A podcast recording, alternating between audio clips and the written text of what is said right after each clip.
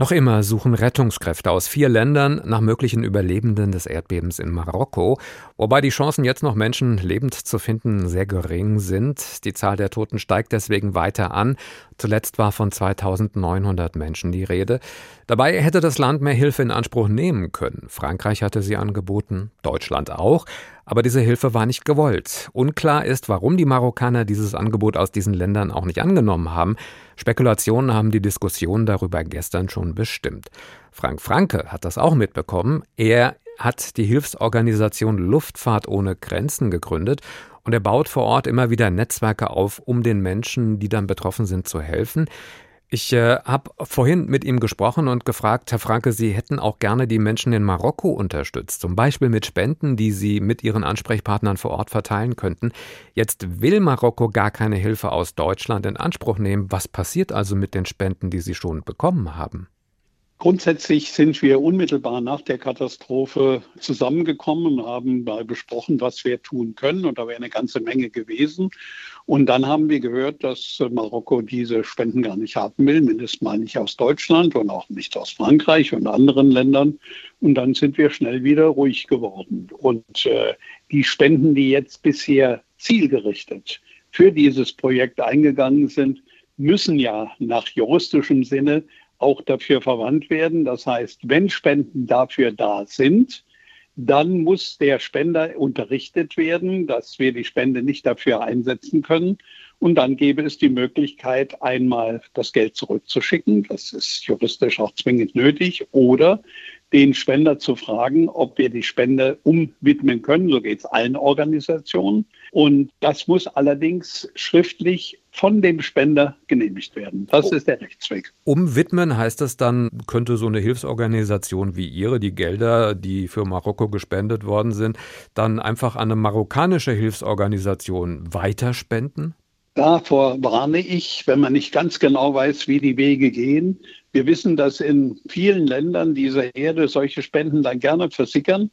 Barspenden sind ohnehin gefährlich. Wir machen überhaupt keine Barspenden, sondern wir setzen alles in Sachen um, weil wir wissen, dass Barspenden hochgefährlich sind.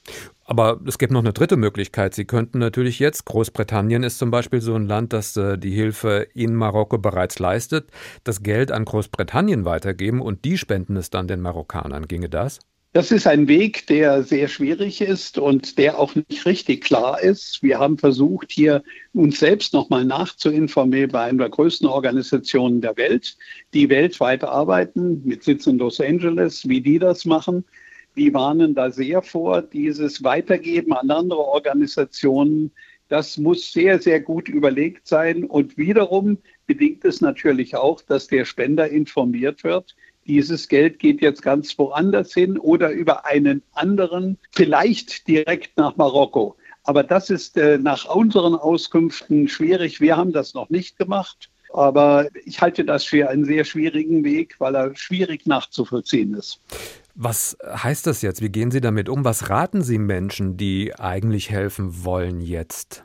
Die Privatwege sind immer offen. Es gibt in Deutschland sehr viele marokkanische Mitbürger. Ich kenne selbst einen gut, der gesagt hat, wir müssen sofort irgendetwas tun.